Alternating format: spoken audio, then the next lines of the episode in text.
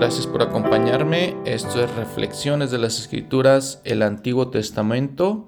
En este episodio vamos a hablar de los capítulos 42 al 50 de Génesis. Vamos a hablar de José vendido en Egipto, la segunda parte de su vida, ya cuando él es administrador de todos los bienes del faraón y cuando es el segundo en poder y autoridad después de faraón en todo el imperio poderoso que era Egipto. Gracias, bienvenidos.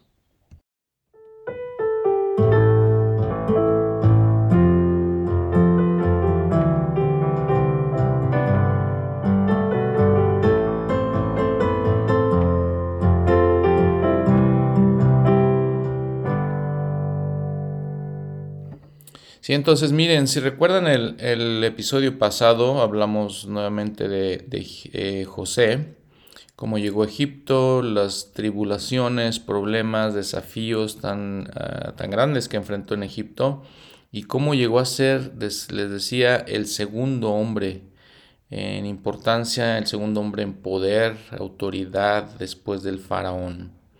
Y si recuerdan, entonces el faraón había eh, tenido un sueño en donde dice la escritura que de hecho el Señor le había revelado lo que iba a pasar en la tierra y que iba a haber una época de, prosperidad, siete años de prosperidad, a la que le iba a seguir siete años de hambre y que no iba a haber alimento.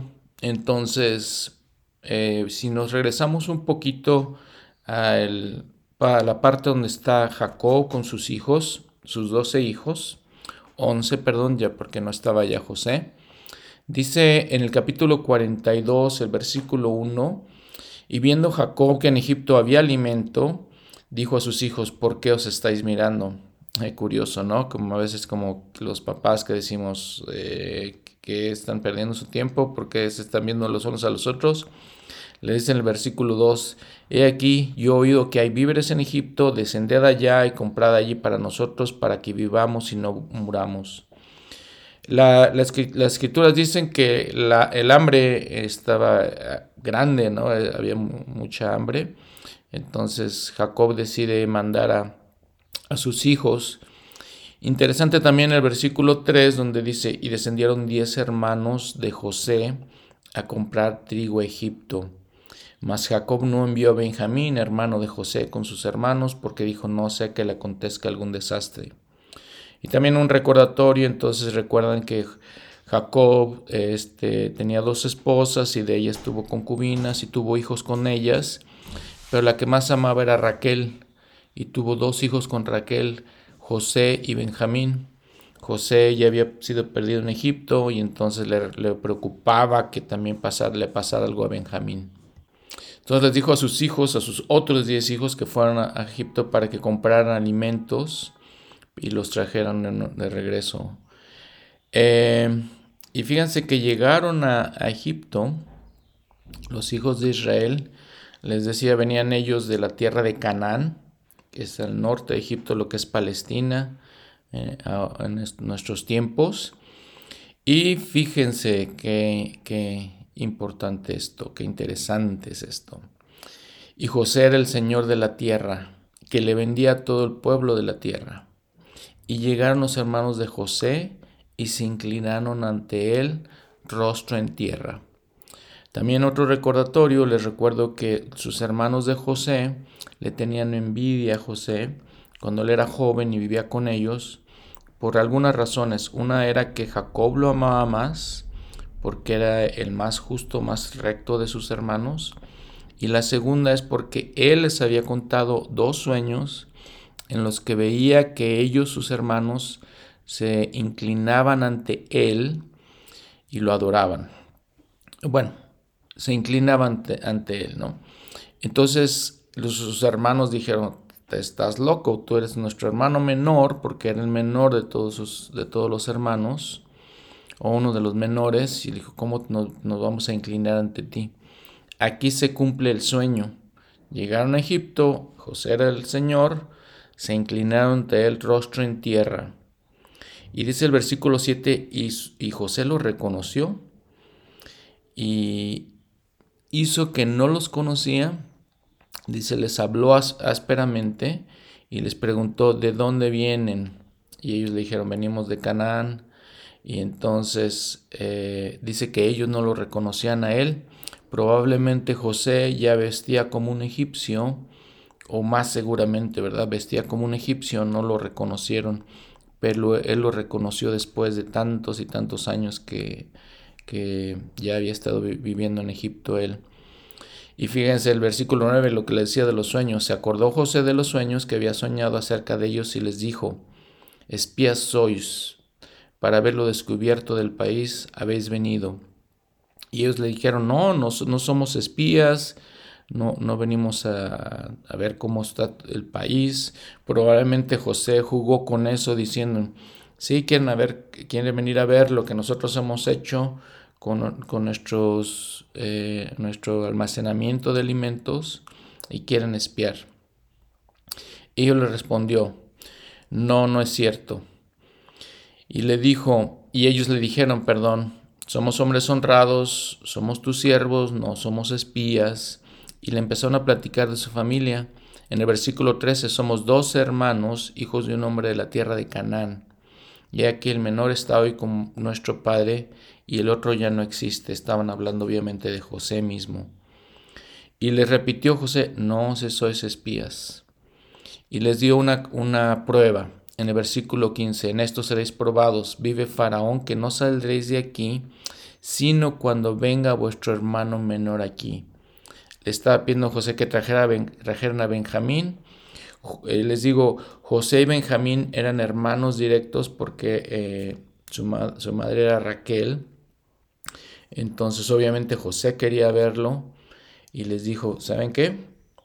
Ok, si no son espías, traigan a su hermano. Y ya les dice entonces qué, pueden hacer. Los manda a la cárcel están ahí por tres días, es el versículo 17. Y en el versículo 18 les dice José, haced esto y vivid. Yo temo a Dios. Si sois hombres honrados, quede preso en la casa de vuestra cárcel uno de vuestros hermanos, y vosotros id, llevad el alimento para, que el hambre, eh, para el hambre de vuestra casa. Pero tenéis que regresar, les dice, regresen con su hermano menor. Entonces los manda con alimentos, váyanse a su casa Canaán, regresen con su hermano menor. Uno de ustedes se va a quedar aquí conmigo. Fíjense el 21. Y decían uno al otro, Verdaderamente hemos pecado contra nuestro hermano, porque vimos la angustia de su alma cuando nos rogaba y no le escuchamos. Por eso ha venido sobre nosotros esta angustia. Están hablando de la situación aquella cuando vendieron a José, cuando lo echaron al pozo y luego lo vendieron y todavía tenían ese remordimiento. Y entonces dicen, ahorita tenemos problemas por eso que hicimos con José. Y fíjense Rubén, ¿Se acuerdan que Rubén eh, les decía que durmió con una de las concubinas de su papá, cometiendo, bueno, una atrocidad? Pero entonces Rubén aquí, él era el primogénito, les recuerdo también. Entonces aquí Rubén ya toma como su papel como primogénito. Fíjense que comparando con, el libro de Mormón, cuando Lamán, Lemuel, eh, Nefi, Sam, si recuerdan, la man era el primogénito. La man debe tener ciertas responsabilidades. El primogénito obviamente tenía muchas bendiciones, pero también tenía responsabilidades como por ser el hermano mayor. Lo hacemos nosotros en nuestros tiempos igual. En esos tiempos era todavía más marcado. Entonces aquí toma Rubén la responsabilidad como hermano mayor y les dije, ¿Se acuerdan? No les hablé, no pequéis contra el joven, hablando otra vez aquella experiencia de José de venderlo en a Egipto. Y los dicen, les dije, no, ya les dije, ¿se, acuerdan que les dije? No, no, no pequéis contra el joven, no me escuchaste. ¿Sí? Y aquí entonces ahora nos demanda su sangre. Les digo otra vez el remordimiento que siguen teniendo de todo después de tantos años. Y José escuchaba todo, escuchaba todo. Dice, había intérpretes entre ellos. Aparentemente en este versículo parece que José ya obviamente hablaba más egipcio que otra cosa. Entonces, bueno, había intérpretes. Intérpretes significan traductores, traductores orales. Entonces, bueno, José escuchaba todo por medio de estos intérpretes. y yo creo que también lo que él sabía. Y entonces dice el 24, se apartó José de ellos y lloró. Imagínense, ¿no? Qué, escena, escena tan, eh, tan tierna, si le podemos decir así. Lloró porque eran sus hermanos, se acordó de, las situaciones que habían tenido, eh, no sentía realmente rencor. Fíjense, hay que, es importante eso, que no sentía rencor y lloró. Y hemos hablado mucho de la calidad humana de José. Aquí es otro ejemplo de su calidad humana. Y dice, lloró y les dijo, eh, tomaron a Simeón, se quedó ahí con, él, Simeón.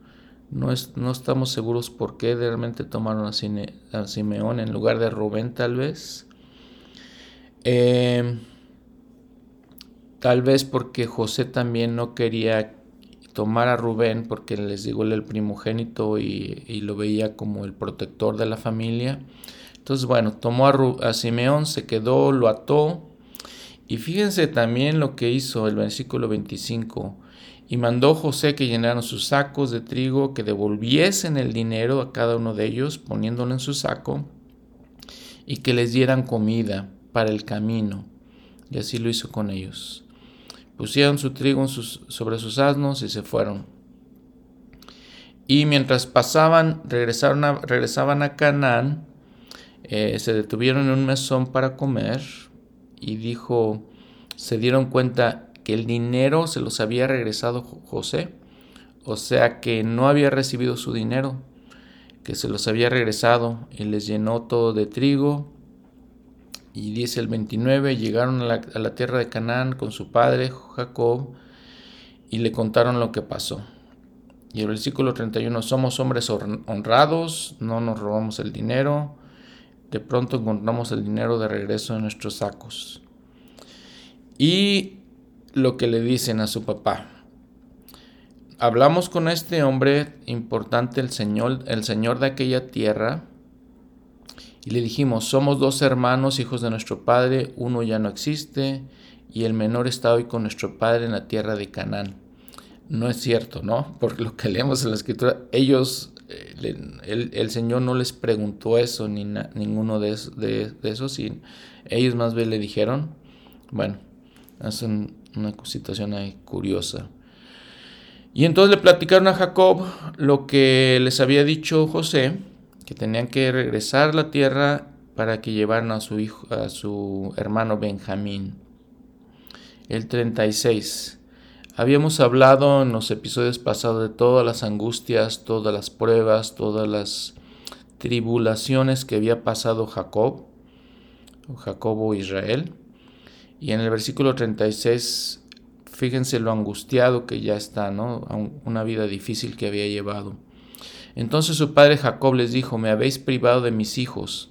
José ya no existe, Simeón no está más, y a Benjamín lo, lo quieren llevar. Contra mí son todas estas cosas. Él como padre sentía, todo esto me angustia, todo esto me causa tribulación, me causa sufrimiento a mí como padre.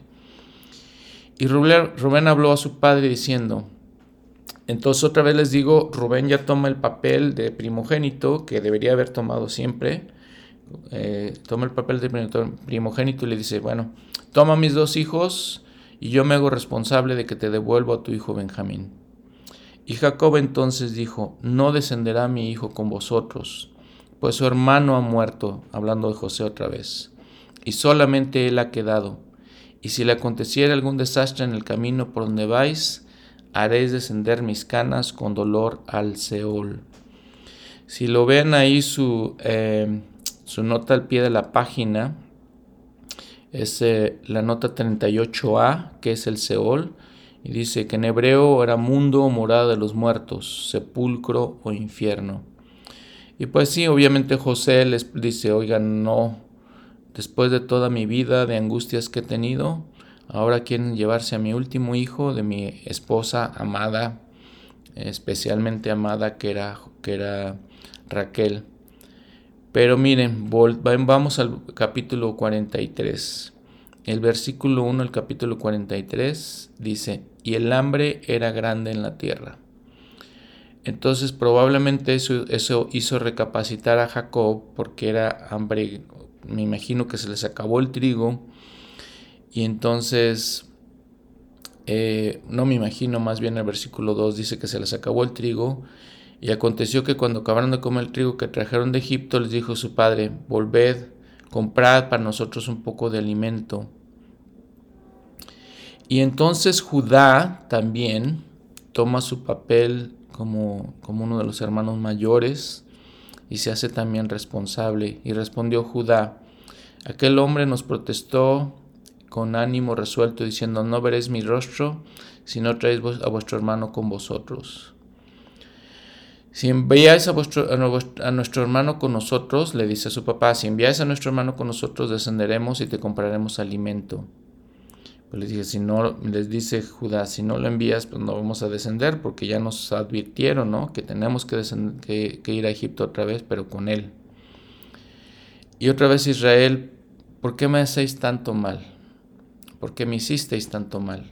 Declarando, declarando al hombre que tenía ese otro hermano. Y lo que les decía no es, no, es, no es cierto, ¿no? Eh, lo que le dicen ellos, los hijos de Israel, no es cierto. Ellos respondieron, Aquel hombre nos preguntó expresamente por nosotros y por nuestra parentela, diciendo, viva en vuestro Padre, tenéis otro hermano, y le declaramos conforme a estas palabras. De acuerdo con la escritura, no les pregunta eso, pero bueno, ya ellos le dicen, ¿no? Entonces Judá dijo a su padre, envía al joven conmigo, y nos levantaremos e iremos a fin de que vivamos y no muramos nosotros, ni, nuestros, eh, ni tú, ni nuestros niños. Yo seré su fiador a mí me pedirás cuenta de él. Si yo no te vuelvo a traer y lo pongo delante de mí, seré de ti para, para ti el culpable todos los días. Entonces les digo, Judá toma el papel aquí también, haciéndose responsable directamente porque pudieran traer a, Benjamín de regreso con bien, se hace responsable. Les habíamos platicado en el episodio pasado también que probablemente hubo un cambio en su corazón eh, había, se, había involucrado con rameras y todo, pecando grandemente contra Dios, pero en este momento como que se arrepiente y cambia su manera de pensar y se pone como responsable, yo me hago responsable de que regrese Benjamín, y si no, soy culpable toda la vida. El versículo 11, pues Israel les dice, sí, pues ni modo, tomen en sus sacos, les dice, llevad un presente a ese hombre, era muy común en aquellos tiempos o es muy común en esas culturas que llevar un presente, dice bálsamo, miel, aromas, mirra, nueces y almendras. Y tomad en vuestras manos el doble del dinero y llevad en nuestras manos el dinero para que, para que lo entreguen. Y entonces el versículo 15, entonces tomaron aquellos hombres el presente y tomaron en sus manos el doble del dinero y a Benjamín se levantaron y descendieron a Egipto y se presentaron delante de José. Y vio José a Benjamín con ellos, y dijo al mayordomo de su casa, Lleva a casa a esos hombres, degüella un animal y prepáralo, porque esos hombres comerán conmigo al mediodía. E hizo el hombre como José dijo, y aquel hombre llevó a los hombres a la casa de José. Y dice que tuvieron miedo porque iban a, su casa, ¿no? De José. Y entonces pensaban entre ellos, es por el dinero que se nos, se nos fue devuelto a nuestros costales la primera vez que habían llegado o que ha venido a Egipto. Entonces por eso. Y fíjense en el versículo 20, al mayordomo, ya que, ya que están en la casa de José ellos, al mayordomo le dicen todo lo que pasó en el versículo 19 más bien dice, se acercaron al mayordomo de la casa de José y le hablaron a la entrada de la casa y le dijeron, ay Señor mío. Y le explicaron toda la situación que pasó. Dice que le explicaron, oye, venimos a comprar este alimento la vez pasada. Y cuando regresamos, dice, encontraron otra vez el dinero en sus costales, que estaba en sus manos.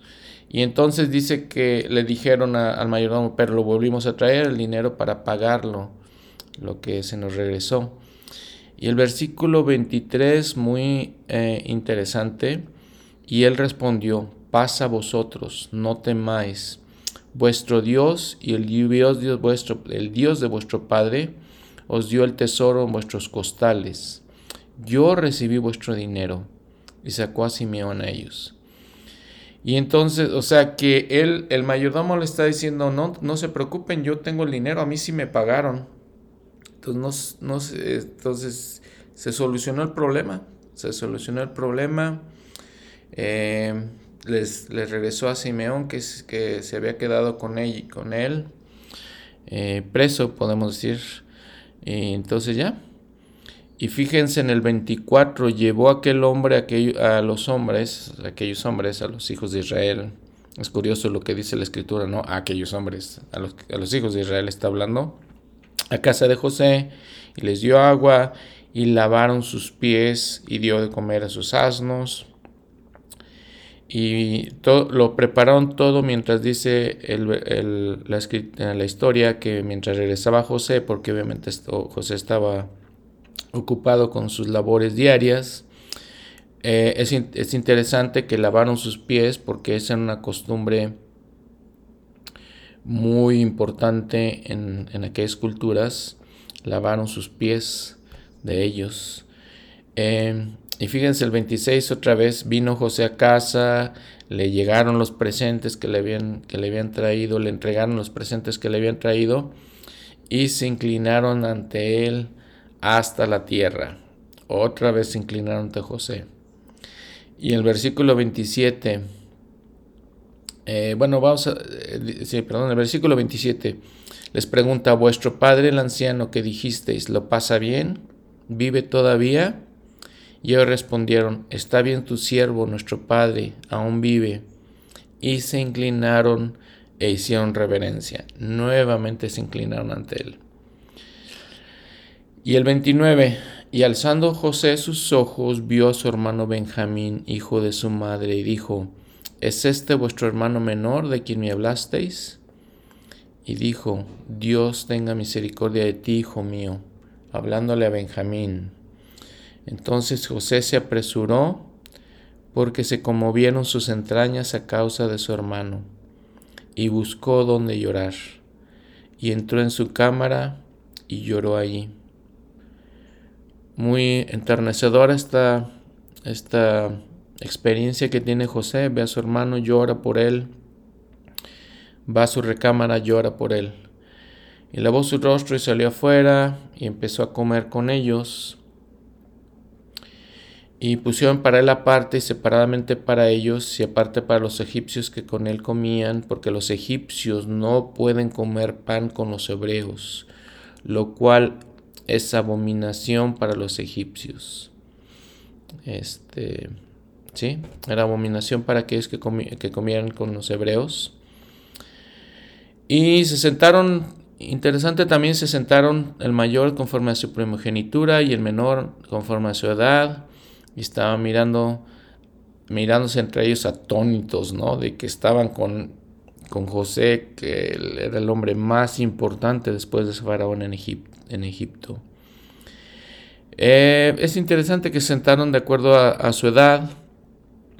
En la iglesia se usa algo así, por ejemplo, eran eh, ellos, eran 11 hermanos, pero por ejemplo en, el coro de los 12 apóstoles en el sumo consejo se, sientan de acuerdo a, su eh, antigüedad, que no, es de acuerdo a la edad, pero es de acuerdo en, cuando fueron llamados al quórum o cuando fueron llamados al sumo consejo.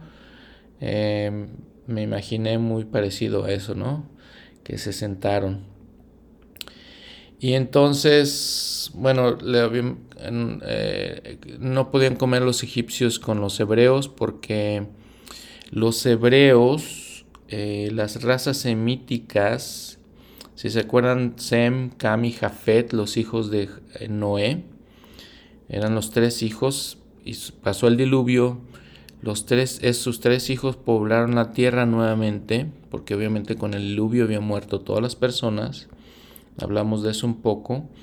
Entonces, Sem son las personas del Medio Oriente, entre ellas los hebreos. Entonces, y Cam bajó a Egipto, si recuerdan que hablamos en otro episodio, él se fue hacia el área de Egipto, a África más bien. Entonces los egipcios descienden de Cam, los hebreos descienden de Sem, se les llama las tribus semitas. Entonces, en, todas esas historias de que algún pueblo eh, conquista otro pueblo, eh, de alguna manera había una, una tribu que se llamaba Ixos, que eran descendientes de Sem, les digo, y dominaban Egipto en esos tiempos que vivía José. Los egipcios entonces tenían cierto resentimiento por eso y no se querían sentar a comer con ellos. Entonces esa era la situación por la que no querían comer con ellos. nada más hay una cápsula cultural. Otra cápsula cultural, entonces, que los regalos que le dieron a José, que eran especias, eran nueces, mirra y almendras, como hay muy poca eh, lluvia en, aquellos, en aquellas áreas, eran son cosas que se producen fácilmente sin mucha agua. Entonces era muy común que era una práctica común. Lo vamos a ver después en Primera de Samuel, Segunda de Reyes, que era una práctica, práctica común que, que se dieran regalos y sobre todo estas especies que les digo eran fáciles de, de conseguir en aquellas áreas, ¿no? Eh, probablemente de todas maneras de cierto valor. Recuerden que cuando Jesucristo, los, los sabios llegaron a ver a Jesucristo, los aparentemente tres sabios, en lo que a veces conocemos en nuestras culturas como los tres reyes magos, a uno de ellos le llevó mirra a Jesucristo, entonces la mirra probablemente era algo de muy valioso. Entonces, bueno, es otra cápsula cultural que les quería mencionar. Y bueno, la historia, la historia continúa en el capítulo 44 y vean entonces lo que, vamos a ver lo que hace José en, este, en esto después, me imagino que después de, del banquete. Y dice José en el versículo 1, y mandó José al mayordomo de su casa diciendo, llena de alimento los costales de estos hombres, cuando cuanto puedan llevar, cuánto puedan llevar y pone el dinero de cada uno en la boca de su costal. Otra vez le está regresando el dinero. Y pondrás mi copa, la copa de plata, en la boca del costal del menor, con el dinero de su trigo. Y así lo hizo el mayordomo. Y entonces la siguiente mañana, pues ya se van a ir los, eh, los hijos de Israel, se preparan su viaje y entonces dice, habiendo ellos salido de la ciudad de la que aún no se habían alejado, dijo José a su mayordomo, levántate, sigue esos hombres y cuando los alcances diles, ¿por qué habéis vuelto, vuelto mal por bien? ¿No es esta la copa en la que bebe mi Señor y por la que suele adivinar? Habéis hecho mal en lo que hicisteis. Y cuando él los alcanzó, les dijo estas palabras. Y le respondieron, ¿por qué dice mi señor tales cosas? Nunca tal cosa hagan tus siervos. No sabían que estaba la copa. Le dicen, no, nosotros no hemos hecho eso, ¿no? Eh, el dinero, dicen otra vez, les van a decir, bueno, el dinero que la primera vez habíamos recibido te lo volvimos a traer. dice, ¿cómo pues habíamos de hurtar de la casa de tu señor plata u oro? No sabían, dice, eh, sigue diciendo los versículos, ¿no? Y él dijo, el mayordomo dijo, también ahora sea conforme a vuestras palabras. Aquel en quien se halle la culpa, aquel en que en quien se halle, se halle la copa, será mi esclavo, y vosotros seréis sin culpa. Y entonces, inmediatamente se bajaron sus costales, los abrieron y empezaron a buscar. Y empezó con el mayor de los hijos, y eh, terminó con Benjamín, que era el menor de los hijos, y la copa fue hallada en el costal de Benjamín. Bueno, y entonces algo que ya les había comentado de cuando la gente eh, sentía una tragedia, sentía pesar, sentía angustia, se arriesgaron los vestidos eh, los hijos de Israel y este regresaron a la ciudad y y regresaron a la casa de José y nuevamente les comentaba, aparentemente Judá se había arrepentido de sus pecados o de las cosas malas que había hecho. Entonces él toma el liderazgo del grupo y empieza a hablar con José. Y nuevamente se postran ante José este, cuando lo ven. Y pues les reclama José, les dice, ¿cómo habéis hecho esto? Eh, entonces Judá dijo, no sé qué está pasando, mi señor, qué, qué podemos hacer, qué podemos hablar. Eh, somos tus siervos. Y, y sí, ¿no? Le dice todo eso Judá. Eh, entonces les dice José, ok, el hombre en, eh, en, cuyo poder fue hallada la copa, él será mi esclavo. Vosotros idos, id en paz a vuestro padre. Y Judá, nuevamente tomando la responsabilidad y el liderazgo, dice, te ruego que me permitas hablar con unas palabras contigo. No se enciendas tu enojo contra tu siervo, pues tú eres como Faraón. Mi señor preguntó a sus siervos, ¿tenéis padre o hermano? Y nosotros respondimos a mi señor, tenemos un padre anciano y un hermano joven que le nació en su vejez, pequeño aún, y un hermano suyo murió, y solo él queda de los hijos de su madre, y su padre lo ama. Y tú dijiste a, tus siervos, tráemelo, ¿no? Para que lo vean. Y entonces nosotros te habíamos dicho, Señor, le dice Judá, que pues no podíamos hacerlo porque nuestro padre no quería, porque si algo le pasaba a él, iba a haber mucha angustia. Y nuevamente le, está diciendo Judá lo que ya habían hablado anteriormente. Bueno, tú nos pediste que lo trajéramos y dijimos a nuestro padre que teníamos que regresar, comprar un poco de alimento. Y ya, bueno, le, le platica todo eso Judá, ¿no? Entonces, este de toda, de toda la situación, de lo difícil que sería que Benjamín se quedara con ellos. Y en el versículo 31, ya que le explica todo eso, sucederá, hablando de su papá Judá, dice, sucederá que cuando no vea al joven morirá, y tus siervos harán descender las canas de tu siervo, nuestro padre, con dolor al Seol. Como tu siervo quedó eh, de fiador del joven ante mi padre, hablando de que Judas habría hablado con su padre, de que iba a ser como fiador, dice, si no te trae, te lo traigo de vuelta, está hablando de que si no trae Benjamín a su padre, yo seré culpable ante mi padre todos los días. Y le dice, fíjense otra vez, Judá, Judá había cambiado la manera de su manera de ser, le dice, me quedo yo en su lugar de él, acéptame a mí para que yo me quede se quiere quedar para que eh, Benjamín sea librado. Y dice en el 34, ¿por, porque ¿cómo volveré yo a mi padre sin el joven? No podré, porque por no ver el mal sobrevendrá sobre mi padre. Les digo nuevamente Judá diciendo, ok, no quiero ver, no quiero angustiar a mi padre, no quiero que tenga este gran, gran dolor entonces no lo puedo ver, me, soy, yo soy responsable.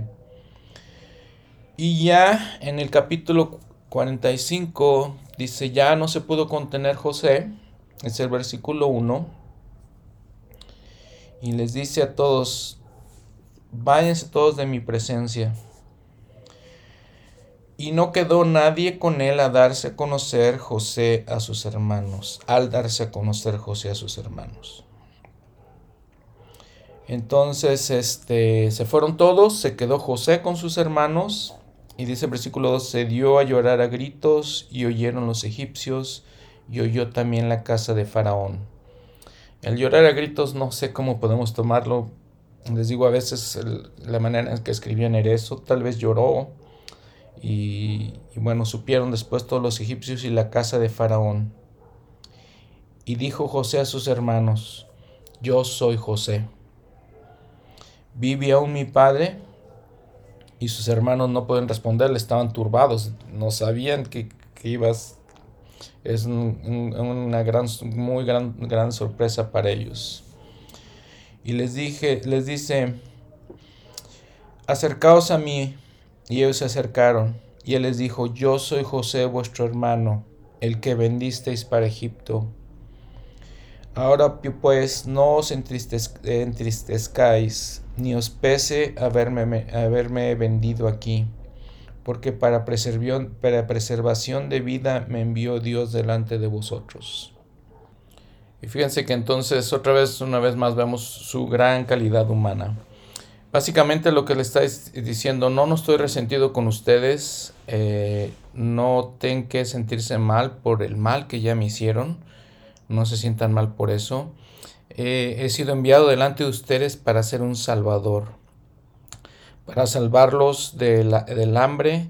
Y, este, y así es, fíjense la visión que tiene José, el espíritu tan poderoso que siente José de ver que, claro que sí, en esos momentos era un salvador. Vamos a ver después, un poquito adelante, adelante de este episodio, vamos a ver cómo él, como otros profetas de la antigüedad, son un eh, símbolo de Jesucristo. En esto específicamente, José es un símbolo de Jesucristo, el Salvador del pueblo de Israel. Eh, y vamos a ver otras, otras situaciones de él, de cuando fue enviado a la cárcel, de cuando fue vendido, las monedas de plata que fueron involucradas en su venta como esclavo. Todo eso lo hace José un símbolo de, Jesucristo. Vean lo que dice el versículo 7. Y Dios me envió delante de vosotros para preservaros un remanente en la tierra y para daros vida por medio de una gran liberación.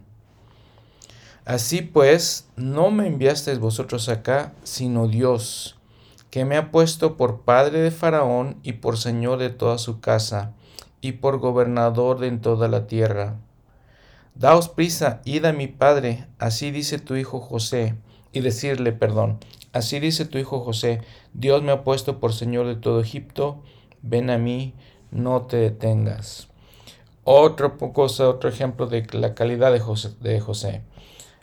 Eh, él dice, no lo hice por mí, eh, Dios me envió aquí, Dios me ha bendecido y me ha puesto Señor de todo Egipto. Eh, Así ha sido por, por obra y voluntad de Dios.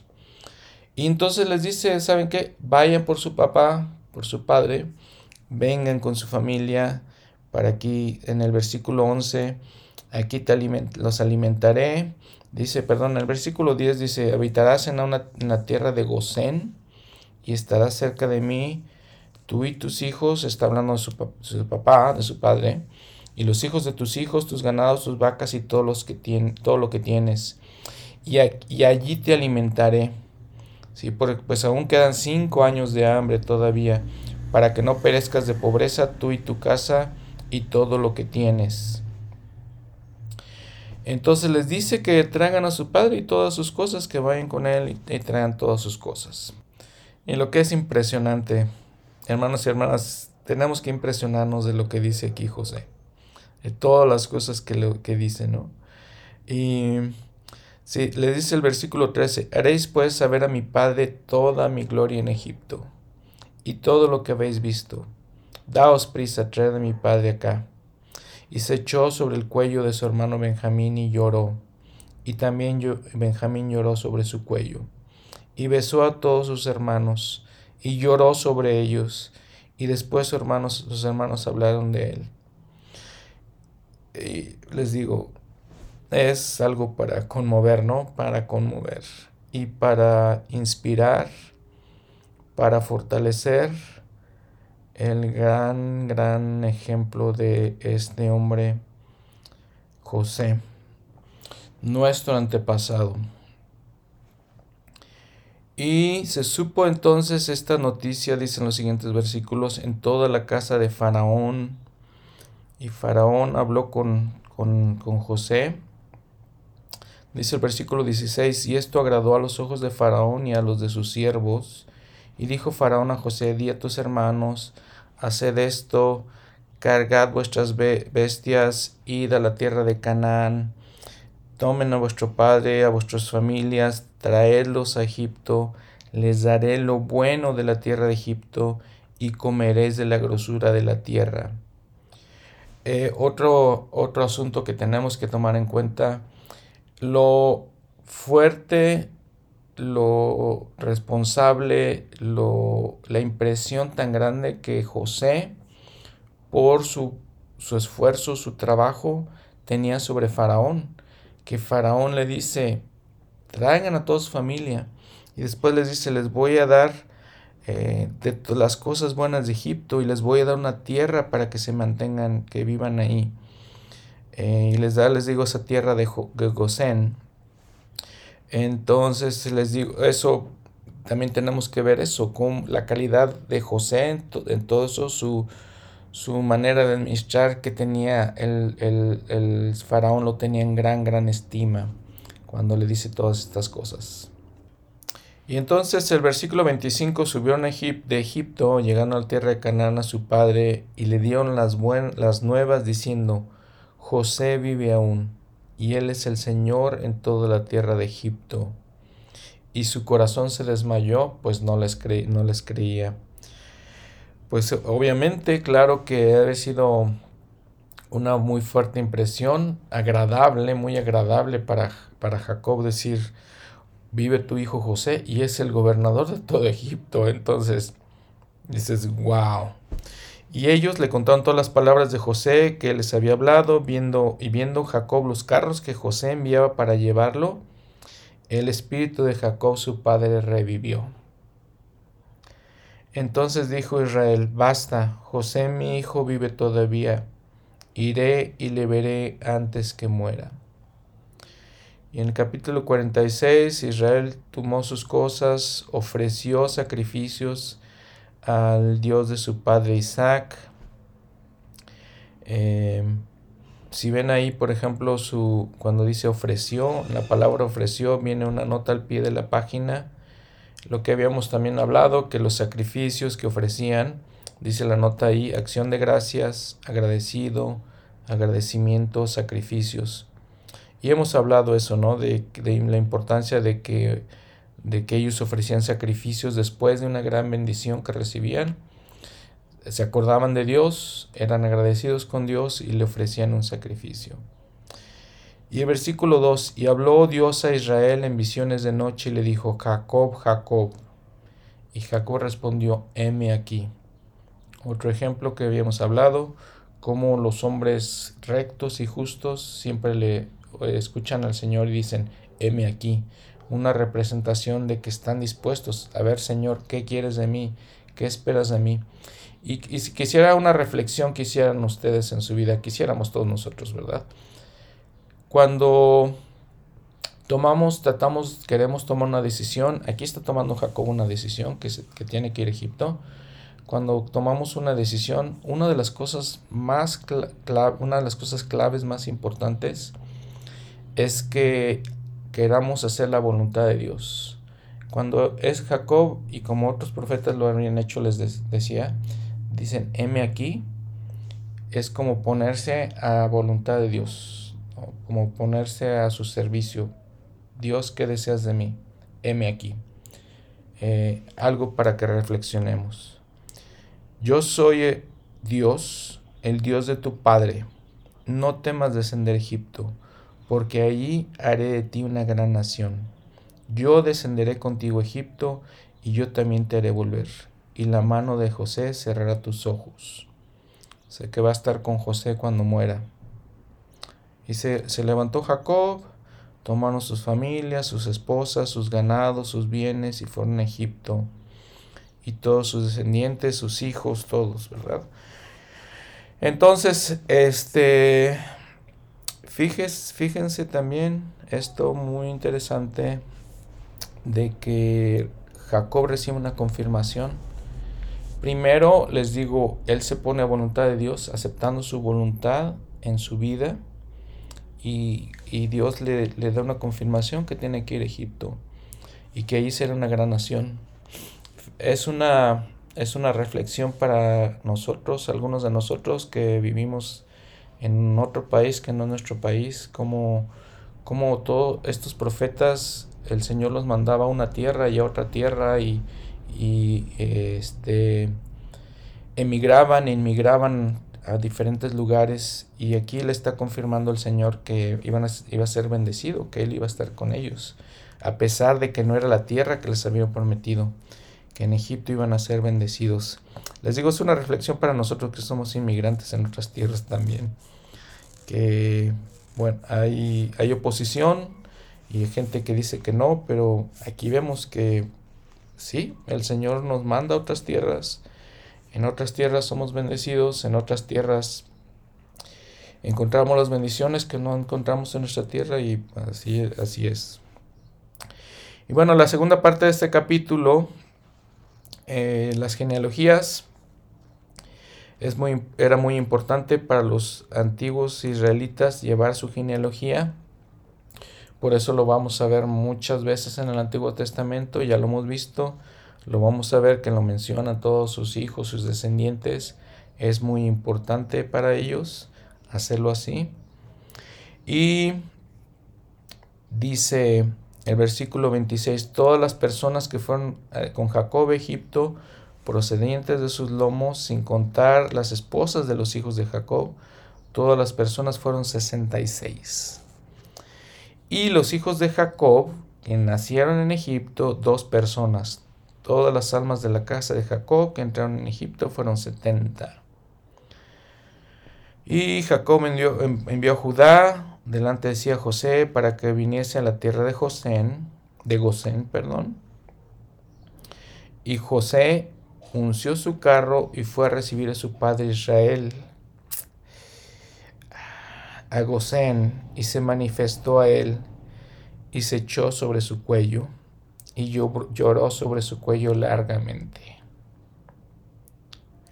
Entonces Israel dijo a José, muera yo ahora, ya que he visto tu rostro, pues aún vives. Y bueno, le dice José a su padre que pues va a ir con Faraón, que para avisarle que ya llegaron su familia, les dice que había una situación con las ovejas ahí que los, los egipcios eh, abominan a los pastores de ovejas. Les digo que tenía que ver con la situación que había mencionado anteriormente de esta tribu Ixos que eran gobernantes de Egipto y que eran descendientes de Sem y entonces los odiaban, ¿no? entonces les dijo José, pues no, tengan cuidado con lo que mencionan al faraón de, de, lo que a lo que se dedican a hacer. Y se presenta José ante Faraón y le dice, bueno, ya están en la tierra de Gosén. El versículo 7 del capítulo 47. Y José llevó a su padre y lo presentó delante de Faraón. Y Jacob bendijo a Faraón. Eh, muy impresionante también. Faraón probablemente era el hombre más poderoso de la tierra en esos momentos, más poderoso del mundo en esos momentos. Y Jacob va y conoce a Faraón. Y le dijo Faraón, ¿cuántos son los días de los años de tu vida? Y Jacob respondió a Faraón, los días de los años de mi peregrinación, peregrinación son 130 años. Pocos y malos han sido los días de los años de mi vida. Pocos y malos. Ese era el sentimiento que tenía Jacob les comentaba en, episodios pasados, en el episodio pasado específicamente, pues de todo lo que había sufrido Jacob en su vida, que podamos pensar, pensaba que pues su vida había sido mala. Entonces, cuando nosotros pensamos, una reflexión para que hagamos, piensen en las cosas malas que hay en su vida. Piensen en las pruebas, las dificultades, las tribulaciones. Piensen en este grande hombre Jacob todas las pruebas y dificultades. Más les decía la vez pasada de las que yo pienso que yo podía resistir, ¿no? La situación de su hija se me hace muy seria, muy grave. Las otras situaciones de sus hijos también. Perder a un hijo, claro que es una, una situación grave. Entonces, la reflexión les digo nuevamente, pensemos en las cosas graves que pasan en nuestra vida, en las tribulaciones, Y a veces algunos de, ustedes podrán sentir, pues no, mi vida no vale, no, no, no vale la pena.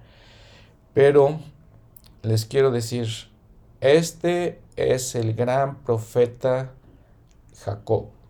Este es el padre de la casa de Israel. Cuando el presidente mm, eh, Nelson habla del recogimiento de la casa de Israel, está hablando de este hombre y de sus hijos, de sus descendientes. Constantemente las escrituras nos van a hablar de aquí, de Israel. Este es el gran profeta. Si él dice que su vida ha sido llena de tribulaciones, cuán más grande va a ser, o sea, son nuestras tribulaciones también, ¿no? Somos mayor que, mayores que este hombre, como dicen Doctrina y Convenio, somos mayores que Jesucristo, que también sufrió grandes tribulaciones. No, no lo somos. Que esto nos sirva de paz y consuelo, de que nuestras tribulaciones son parte de nuestro progreso, son parte de nuestra enseñanza, son parte de nuestro aprendizaje, que vienen, eh, Dios permite que suceda así y que podamos salir adelante, que podamos confiar en Dios, que podamos decir, heme aquí, ¿qué deseas que yo haga? Eh, es aplicar las escrituras a nosotros mismos. Bueno, la segunda parte de este capítulo pues nos habla que siguió el hambre, nos habla de ciertas cosas que hizo José, les digo, gran administrador de la tierra, gran, hizo cosas importantes para que, que no murieran de hambre ellos. Y nos habla estas, estas cosas en esta segunda parte del capítulo. Puso ciertas leyes, cambió ciertas leyes, ¿no? No se quedó solamente en lo que había hecho, siguió haciendo cosas. Y en el versículo 28 viene el final de la vida de Jacob. Y vivió Jacob en la tierra de Egipto 17 años, y fueron los días de Jacob, los años de su vida, 147 años. Y llegaron los días de Israel para morir, y llamó a su hijo José, y le dijo, prométeme que no me vas a enterrar en Egipto, prométeme que me vas a sepultar con mis padres. En aquellas eh, sepulturas de la que ya habíamos hablado, en donde estaba Sara y Abraham y los grandes profetas. Y entonces algo muy interesante pasa en el capítulo 48. Dice, eh, le dijo Jacob a José, he aquí tu padre está enfermo, y él tomó consigo sus dos hijos, Manasés y Efraín, y le dijo este, que los trajera para que fueran bendecidos. Eh, y le repite un poquito de lo que Israel, Jacob, le repite un poquito a José de lo que era el convenio que Dios había hecho con él. Dice en el versículo 3, el Dios omnipotente se me apareció en luz en la tierra de Canaán y me bendijo. Yo te haré crecer, te multiplicaré, daré a tu tierra descendencia, una heredad perpetua. Y ahora tus dos hijos, Efraín y Manasés, que te nacieron en la tierra de Egipto, sí, son míos, así como Rubén y Simeón serán míos. Y le dice, y los que después de ellos que es engendrado serán tuyos. Pero estos dos, lo que le está diciendo es, Manasés y Efraín son míos. Eh, ¿Por qué se está refiriendo esto Jacob? Fíjense eh, que va a pasar que la tribu de Leví va a ser llamada para tener el sacerdocio y van a ser consagrados para eh, efectuar los, las obras de sacerdocio, del sacerdocio. Y entonces Efraín y Manasés van a ser parte de las doce tribus. Entonces, quitamos a Leví, quitamos a José, y entonces Efraín y Manasés los, eh, los suplantan, podemos decir. En el versículo 9, y respondió José a su padre, son mis hijos que Dios me ha dado aquí. Y él le dijo, acércalos ahora a mí y los bendeciré. Entonces los bendice eh, Jacob y otra cosa muy interesante que habíamos hablado anteriormente de la primogenitura. Manasés nació primero, él es el primogénito. Dice versículo 13, y los tomó José ambos, a Efraín a su derecha, a la izquierda de Israel, y a Manasés a su izquierda, que era la derecha de Israel, y los hizo acercarse a él. Y vean lo que hace Israel. Entonces Israel extendió su mano derecha y la puso sobre la cabeza de Efraín, que era el menor, y su mano izquierda sobre la cabeza de Manasés, colocando las manos así adrede, aunque Manasés era el primogénito. Si ven ahí también en su referencia de las escrituras, en su eh, concordancia, nota al pie de la página 14b, en otra versión de las escrituras que se llama la Septuaginta, que hablamos en, en alguna ocasión en, los eh, episodios introductorios, la, la, versión Septuaginta dice cruzando las manos. La, el presidente Josephine Smith dice que la mano derecha es la mano del convenio. Nosotros sostenemos en la iglesia, cuando sostenemos algún llamamiento en la iglesia, cuando apoyamos, extendemos nuestra mano derecha. Cuando bautizamos a las personas, extendemos nuestra mano derecha. La mano derecha es la señal del convenio. Entonces, eh, cuando va a dar la bendición Israel a sus hijos, le da la bendición con la mano derecha Efraín, declarando la primogenitura sobre Efraín. Eh, no sabemos necesariamente por qué, Puede ser por lo mismo que había pasado en otras situaciones, de que Efraín era más justo tal vez, que él merecía las bendiciones de la primogenitura, pero así es. José no le, no le gustó la idea, pensó que no veía bien ya a su papá, entonces pensó, bueno, trató de cambiar las manos y le dijo en el versículo 18, no así, Padre mío, porque este es el primogénito, Manasés pon tu mano derecha sobre su cabeza. Mas su padre no quiso y dijo, lo sé, hijo mío, lo sé. También él vendrá a ser un pueblo y será también engrandecido, pero su hermano menor será más grande que él, y su descendencia será multitud de naciones. Y los bendijo aquel día diciendo, en ti bendeciré a Israel, diciendo, hágate, hágase, hágate Dios como a Efraín y como Manasés, y puso a Efraín antes que a Manasés. Eh, las bendiciones de Efraín en estos tiempos son más grandes que las de Manasés. Eh, quiero decirles que si leemos el libro de Mormón, el Leí era descendiente de Manasés. Y luego el capítulo 49, que sí quisiera que le leyéramos con mucho detenimiento, especialmente algunas secciones. Dice el versículo 1, llamó Jacob a sus hijos y dijo, reuníos y os declararé las, fíjense, fíjense os declararé lo que ha de, os ha de acontecer en los postreros días. Y juntaos hoy, hijos de Jacob, y escuchad a vuestro Padre Israel. Y bendice, les da una bendición a cada uno de sus hijos. Les digo, antes de morir era alguna tradición. ¿Se, recuerdan que también en el libro Mormón leí? Llama a sus hijos antes de morir, les da una bendición.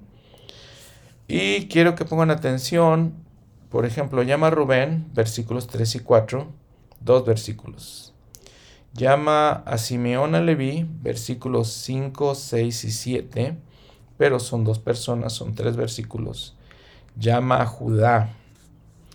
Judá, te alabarán tus hermanos, tu mano estará en la servicio de tus enemigos, y los hijos de, su padre, de tu padre se inclinarán ante ti. Cachorro de león es Judá.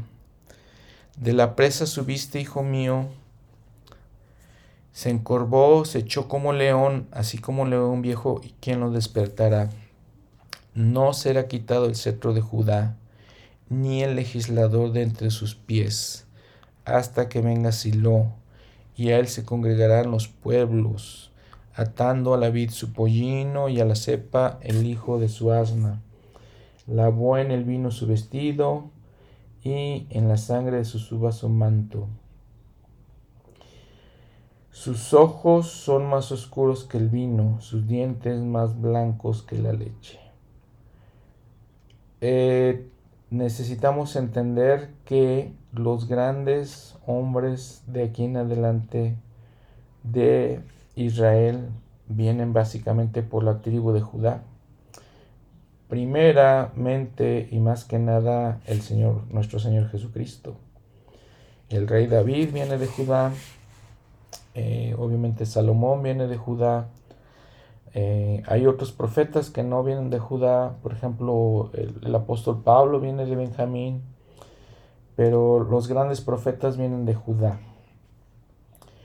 Lo que le dice aquí, entonces, la, la, todos los versículos de bendición es la bendición más grande que, es, que, le da, que da Jacob hasta este momento. El león, dice, es un símbolo de liderazgo. Le hace también referencia, le dice cachorro de león. Le hace también referencia, dice, no será quitado el cetro de Judá. Le hace referencia a eso. Entonces que él es, que va a ser el, el, rey él iba a gobernar, él iba a dar la ley, iba, iba, a salir de él. Eh, Shiloh significa, este, ahí ven también su, nota al pie de la página. La palabra hebrea es una, una abreviatura de Asher aquel cuyo derecho es. Todo esto, si se le pensamos un poquito, está hablando de Jesucristo, porque Él es el rey, Él da la ley, Él es el que reina. Eh, les dejo ahí de tarea, por ejemplo, lean Ezequiel 21, 27 y Doctrina y Comenio 58, 22, ahí usa algunas expresiones parecidas en cuando dice que pues él, él tiene, él es el legislador, ¿no? eh, él se congregarán todos los pueblos en ese, tipo de referencias. Vean la, referencia después, lavó en el vino su vestido, es la sangre del cordero. Referencias similares vienen en eh, Isaías 63.2, lo pueden ver ahí también, en Isaías 63.2. Por ejemplo, en Isaías 63.2 Dice, porque es rojo tu vestido y tus ropas como las de las que del que ha pisado en, eh, en lagar. Eh, en, dice también la nota al pie de la página en Isaías 63.2, les digo, estamos allí. Dice, el lagar, dice hebreo, es una palabra hebrea, prensa. Es decir, es el lugar donde se exprimían las uvas y donde se hacía el jugo de las uvas. Eh, es la referencia que está haciendo aquí Jacob hablando de Jesucristo. Recuerden, por ejemplo, bueno, les quiero decir, si no lo sabían, que eh, número uno sabemos que eh, el jugo de, uva era, era, muy valioso y se hace un simbolismo de que Jesucristo pasó por ese, ese, ese exprimidor de uvas eh, el jardín de Getsemaní significa eso, la palabra Getsemaní, prensa de uvas, eh, es así lo que, lo que significa. Entonces todo esto está hablando de Judá como ancestro de Jesucristo. Está hablando de Jesucristo. Interesante. Versículo 13 habla de Zabulón, un versículo 14, dos versículos de Isaacar, dos versículos de Dan, eh, tres versículos son Dan. Gad le dice un versículo, Aser le dice un versículo, Neftalí un versículo. Y luego nuevamente algo que pues nos debería interesar mucho. versículo 22. Rama fructífera es José. Rama fructífera junto a una fuente cuyos vástagos se extienden sobre el muro. ¿Qué significa esto? Bueno, pues que leí, descendiente de José, iba a venir pasando el gran muro, que es el océano, y llegar a esta tierra prometida de nuestro continente americano, para llegar a América. Y aquí permítame hacer un poquito una pausa, poner atención en esto más que nada. El libro de Mormón nos habla de esto que está hablando Jacob aquí, de que iban a ser una nación fructífera, una rama fructífera del pueblo de Israel José. No hay otra iglesia que hable de estas cosas. Este es un testimonio muy fuerte, muy poderoso del libro de Mormón, de que el libro de Mormón nos está hablando de esa rama fructífera de que es José, de, está hablando de nosotros americanos en esta tierra y que debería recibir esta bendición Efraín y Manasés como descendientes de José. Eh, la otra cosa que les dice, y le causaron amargura y le aceptaron, lo, le asetearon, asaetearon, y le aborrecieron los arqueros, mas su arco se mantuvo firme, y los brazos de sus manos se fortalecieron por las manos del fuerte de Jacob, de allí es el pastor, la roca de Israel. Por el Dios de su Padre, el, el que te ayudará, y por el Omnipotente, el que te bendecirá, con las bendiciones de los cielos de arriba, con bendiciones del abismo que está abajo, con las bendiciones de los pechos y de la matriz. Las bendiciones de tu Padre fueron mayores que las bendiciones de mis progenitores. Hasta el término de los collados eternos, será sobre la cabeza de José y sobre la coronilla del consagrado entre tus hermanos. Y los estudiosos de la escritura nos dicen, bueno, los collados eternos está hablando de las montañas y todo lo que se, se extiende desde las montañas, desde Alaska, en este continente de América, hasta la Patagonia. Y vemos, por ejemplo, si vamos en Canadá están las, las montañas rocallosas, muy bonitas montañas, impresionantes montañas, les puedo decir. Y bajan por todo Estados Unidos, por Utah, ahí en, en Lago Salado están, siguen las montañas rocallosas, llegan hasta México, la Sierra Madre, llegan todo eso, llegan hasta Sudamérica, los Andes, todo eso son los collados eternos, las, las montañas eternas. Y en todo esto les digo, es un testimonio del libro de Mormón, un testimonio, el, pueblo de José, la, la, tribu de José nos habla de, su historia aquí sobre, sobre América, de la tribu de José. Fíjense en 1 Nefi 15, 12. He aquí, os digo que la casa de Israel fue comparada a un olivo por el Espíritu del Señor que estaba nuestro Padre. Y he aquí, ¿no hemos sido desgajados de la casa de Israel? no somos nosotros una rama de la casa de Israel. Entonces Nefi aquí está hablando, ¿no? De que son eh, herederos de, la casa de Israel por medio de José. Nosotros obviamente somos descendientes de Leí, nacimos en estas tierras de América y somos descendientes de ellos, parte de esta bendición. Otra prueba del libro de Mormón del testimonio o otro testimonio del libro de Mormón más bien. Les platico, por ejemplo, si ustedes ven, por ejemplo, en, en México, toda la gente que acepta la iglesia en México y lo que crece la iglesia en México es un testimonio de que los pueblos mexicanos no solamente, perdón, latinoamericanos, todos pues eh, reconocen estas bendiciones, reconocen ser parte de la casa de Israel y se, se agregan a la iglesia, ¿no? Se, eh, son parte de la iglesia. Una, una, situación que les quería platicar el otro día, por ejemplo, en Puebla, serví mi misión en Puebla, México. En Puebla, cuando hice la misión en 1985 aproximadamente, había cuatro estacas, recuerdo muy bien, yendo a, las diferentes estacas para reuniones de, misioneros. Y un amigo mío, lo vi unos, ¿qué les puedo decir? 20, 30 años después tal vez, eh, de Puebla. Y un día se me ocurrió preguntarle, eh, ¿cuántas estacas hay en Puebla? ¿Cómo está la iglesia en Puebla? Me dijo, 14 estacas y me quedé de boca abierta. O sea, en 30 años la iglesia creció de 4 estacas a 14 estacas y ahora les van a hacer un templo. La iglesia va a construir un templo en Puebla. Sabemos que por muchas años los, los, la gente de los miembros de la iglesia de Puebla asistieron mucho al templo y solamente es un ejemplo, eso se extiende, les digo, todo lo que es el continente americano.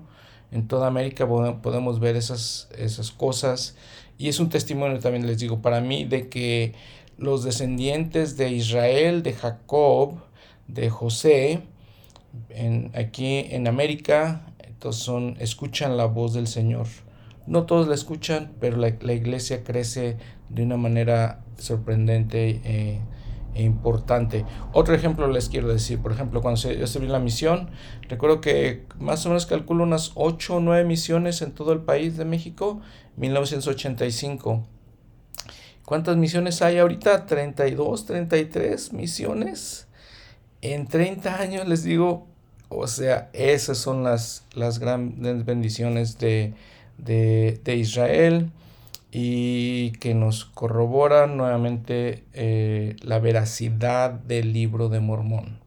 Y cualquiera de ustedes que haya eh, servido en la misión en Latinoamérica, en toda Latinoamérica podrán dar testimonio de estas cosas. Bueno, la última bendición es eh, Benjamín. Eh, es lobo rapaz, a la mañana comerá la presa y a la tarde repartirá los despojos. Es, es, lo, que le dice. El rey Saúl, vamos a ver, después el rey de Israel, Saúl, es también descendiente de Benjamín, ya les había dicho el apóstol Pablo. Y dice el versículo 28, todas estas son las doce tribus de Israel y esto fue lo que su padre les dijo cuando los bendijo, a cada uno por su bendición que les dio. Muere Jacob y, o más bien les pide, les pide lo que les había dicho, que sean sepultados, que sea el sepultado con sus padres. Versículo 29. En el campo de Macpela, ¿se acuerdan que habíamos hablado de ese campo? En Mamre en la tierra de Canaán, la cual había comprado, les digo que habíamos hablado, Abraham para sepultar a su esposa Sara. Entonces ahí estaba, ah, sepultó a Sara, Abraham luego, sepultó a Isaac, sepultó a Rebeca, dice Jacob que ahí sepultó también a Lea, ya había muerto Lea. Eh, no pudo, eh, se acuerdan que no pudo sepultar a Raquel ahí, Raquel fue sepultada en Belén donde nacería, nacería el Salvador. Y en el versículo 33 entonces ya dice, expiró, murió Jacob y fue reunido con su pueblo. El, el capítulo 50, entonces se echó José sobre el rostro de su padre y lloró sobre él y lo besó. Mandó a los médicos egipcios que lo embalsamaran si han visto en, la historia, si se acuerdan de la, escuela, cómo aprendemos los, las momias en Egipto, las personas cuando morían eran embalsamadas, entonces, ¿te acuerdas de tradición? Embalsamaron a Jacob. Y pues siguió su, la vida de ellos, le dijo a José a Faraón que tenía que llevar a su padre a la tierra de Canaán. Le dice en versículo 5, por ejemplo, mi padre me hizo jurar diciendo, yo muero en el sepulcro que yo cabe para mí en la tierra de Canaán, allí me sepultarás. Faraón le dijo en el versículo 6, ve y sepulta a tu padre como él te hizo jurar. Entonces versículo 7, entonces José subió a sepultar a su padre y subieron con él todos los siervos de Faraón, los ancianos de su casa, todos los ancianos de la tierra de Egipto, y toda la casa de José y sus hermanos y la casa de su padre subieron de la tierra de Gosén y bueno, fueron a, sepultar a Jacob. Entonces, eh, me imagino que fue una ceremonia grande, grande, importante por, por, para que lo sepultaran. Bueno, otra situación interesante, en el versículo 15 dice, dijeron los hermanos de José, ya se murió su nuestro padre, quizá nos aborrezca José y nos dé el pago de todo el mal que le hicimos. Y enviaron a decir a José, tu padre mandó antes de su muerte, diciendo, así diréis a José, te ruego que perdones ahora la maldad de tus hermanos y su pecado, porque te trataron mal. Porque, por tanto, ahora te rogamos que perdones la maldad de los siervos del Dios de tu padre, Y José lloró mientras hablaban. Y vinieron todos tus hermanos y se postraron delante de él y dijeron, aquí nos tienes por siervos tuyos. O sea, la, la profecía de José, que ellos se, se burlaron de que se iban a postrar ante él, que iban a ser sus siervos, se cumplió y varias veces, de acuerdo a lo que hemos leído. Y le pidieron perdón, pero José lloró, enternecido, no guardó ningún rencor hacia ellos y les dijo en el 21, ahora pues no tengáis miedo, yo sustentaré a vosotros y a vuestros hijos. Y así los consoló y les habló al corazón. Si regresamos un poquito al versículo 20, también dice, vosotros pensasteis hacerme mal, mas Dios lo encaminó a bien, para hacer lo que vemos hoy, para mantener con vida a un pueblo numeroso. Vean, para hacer lo que vemos hoy, para mantener con vida a un pueblo numeroso. Es otra cosa que tendríamos que pensar cuando sufrimos ah, tribulaciones, problemas, dice en Doctrina y Convenios, que no temamos cuando tengamos esos, esos problemas, nos duelen, es muy, son difíciles las pruebas, son, nos duelen en el corazón, nos duelen de muchas maneras, ¿no? Las pruebas, eh, pero el Señor dice, por ejemplo, en Doctrina y Convenios, si recuerdan, les dijo a, José Smith, pero yo las eh, consagraré como experiencia para ti. Es exactamente lo que está diciendo José aquí. No, no se preocupen, el Señor ha consagrado lo que, lo que han hecho mal y lo ha encaminado para bien. Y esa es la promesa que, que les quiero recalcar, que cuando pasamos por todas las pruebas, todas estas son para nuestro bien y si nos mantenemos fieles y perseveramos y las llevamos bien, dice eh, Doctrina y Convenios, el Señor las, eh, las hará para nuestro beneficio, para nuestro progreso. Y eso es lo que dice José. Versículo 24, y José dijo a sus hermanos, yo voy a morir, mas Dios ciertamente os visitará y os hará subir de esta tierra a la tierra que juró Abraham, a Isaac y a Jacob y José hizo jurar a los hijos de Israel diciendo, Dios ciertamente os visitará y haréis llevar de aquí mis huesos. Y murió José a la edad de 110 años y lo embalsamaron y fue puesto en un ataúd en Egipto. Aquí está profetizando José, voy a morir, el Señor os visitará y os hará subir de esta tierra a la tierra que juró Abraham, Isaac y Jacob. El Éxodo que vamos a ver con Moisés. Está profetizando José. Vean que, o déjenme, déjeme decirles, si vemos eh, el libro de Mormón, si podemos leer, segunda Nefi capítulo 3, eh, siendo un hombre tan grande, José, no tenemos mucha información más que estos capítulos que hemos leído en Génesis. Sin embargo, el libro de Mormón, eh, siendo escrito por los descendientes de José, por Leí y su familia y los descendientes de ellos, en el capítulo 3, les digo de segundo Nefi, les leo el encabezado. José en Egipto vio a los nefitas en visión. Profetizó en cuanto a José Smith, el vidente en los, de los últimos días, en cuanto a Moisés que libraría a Israel y en cuanto al advenimiento del libro de Mormón.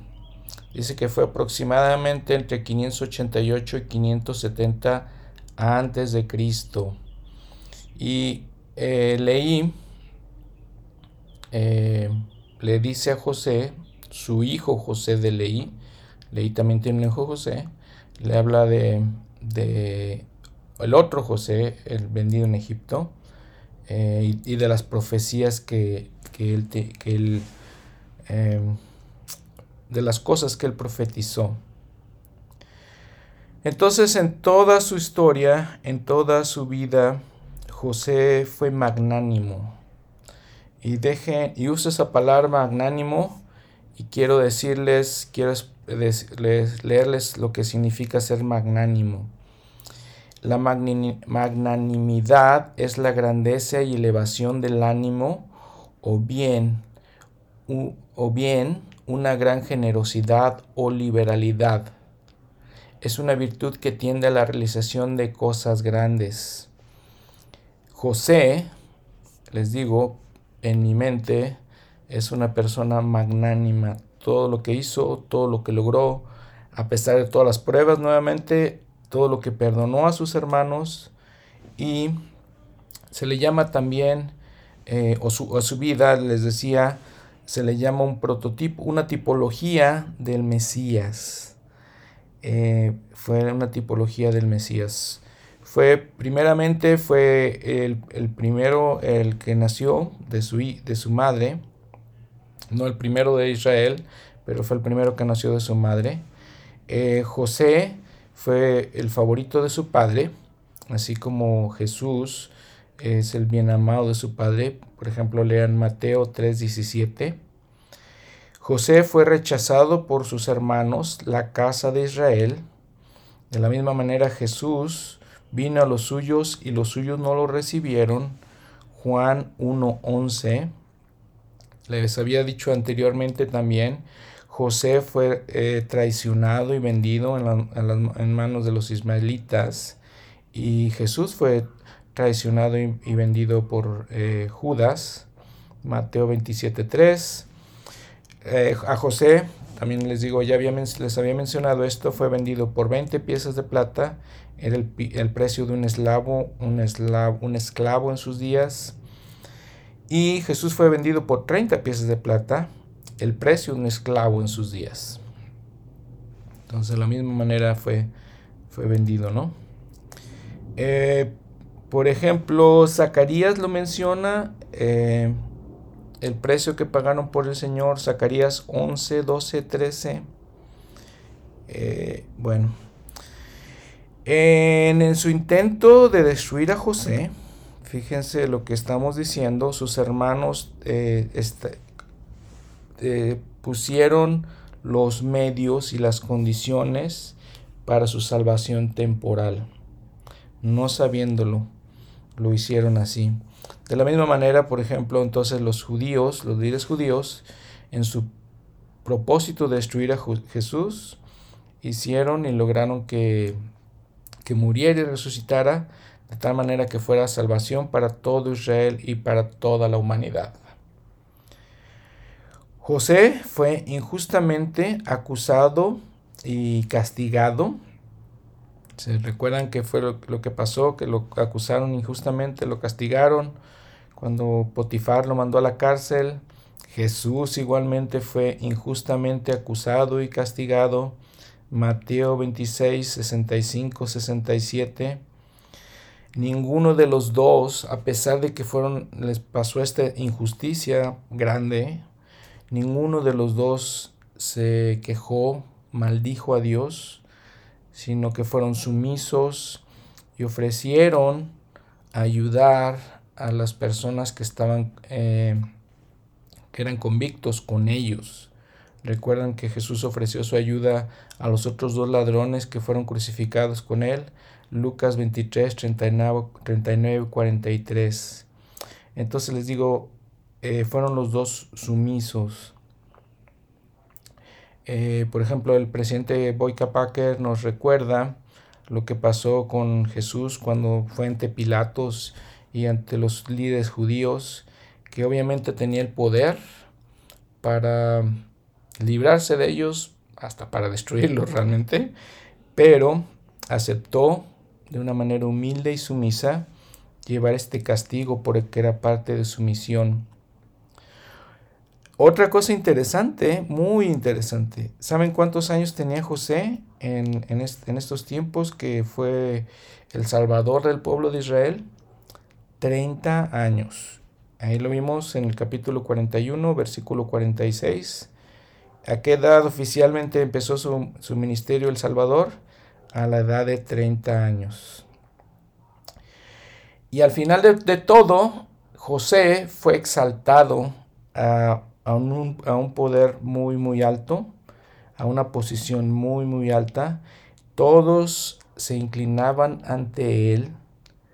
Todos eh, se inclinaban ante Él. Nuestro Salvador Jesucristo fue elevado, exaltado a una posición de mucho poder, de, de honor, y algún día todos doblaremos nuestra rodilla y nos inclinaremos ante Jesús. Doctrina y Convenios 88-104. José proveyó pan para Israel y lo salvó de la muerte, todo sin precio. Les regaló, recuerden a sus, a sus hermanos, les regaló la vida, les regaló el pan, les regaló el alimento. Jesús es el pan de vida y nos dio de la misma manera, nos da más bien a todos nosotros los mortales el alimento espiritual. Juan 6, 48 al 57.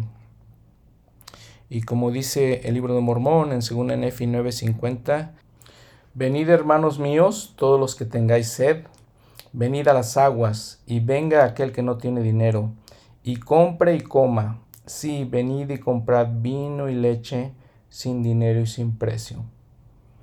Recordando también eh, lo que les decía, que José ofreció a sus hermanos los alimentos sin dinero y sin precio, porque al final de cuentas le regresó el dinero. Entonces todo esto significa que José era tipología, es una tipología, un simbolismo del Salvador Jesucristo. Ya lo había mencionado los otros profetas ahí de la misma manera. Como conclusión, para terminar este episodio, eh, les decía lo magnánimo que fue, que fue José, todo lo que podemos aprender de él. En conclusión también recordar que hay más escritos de, José. De hecho, hay algunos escritos que dicen los, los eruditos que se le fueron revelados a José Smith. No los tenemos. Eh, dice, por ejemplo, el hermano Lodlow. Ah, evidentemente, dice nuevamente el hermano, algunos de los escritos de José existen, pero no han, sido publicados al mundo. José Smith dijo que recibió unos rollos de papiros que contenían, contenían los registros de Abraham y José al mismo tiempo que él obtuvo las momias de aquel hombre Michael Chandler, habíamos hablado en un, en un episodio de, de cómo tuvimos la perla de gran precio. Y dice la historia de la iglesia, por ejemplo, los registros de Abraham y José encontrados en las momias son, están en papiros eh, escritos de una manera bella, de blanco, escritos con blanco y rojo, algunas partes, con eh, tinta y pintados y están en una preservación perfecta. Entonces existen esos escritos, algunas de las de las profecías, ya les leí algunas de las de lo que dice segunda Nefi 3, eh, alguna parte de la traducción de la Biblia en Génesis de capítulo 50 del 24 al 35 de la traducción de José Smith también existe ahí. Y sí, la conclusión es que lo que todo lo que hemos hablado nosotros latinoamericanos somos descendientes de este gran, gran, gran profeta. Que podamos aprender de él, aplicarlo a nuestras vidas, porque él se acercó a Dios a pesar de sus dificultades y Romanos 8:28. Y sabemos que para los que aman a Dios, todas las cosas obrarán juntamente para su bien, para los, para los que conforme a su propósito son llamados. Porque a los que antes conoció también predestinó para que fuesen hechos conforme a la imagen de su Hijo, a fin de que Él sea el primogénito entre muchos de sus hermanos. Uno de esos hombres es José. Gracias por escucharme, gracias por esto. Eh, ojalá que hayamos aprendido y reflexionado sobre la vida de José vendido en Egipto, José el soñador. Que tenga una buena semana, hasta luego.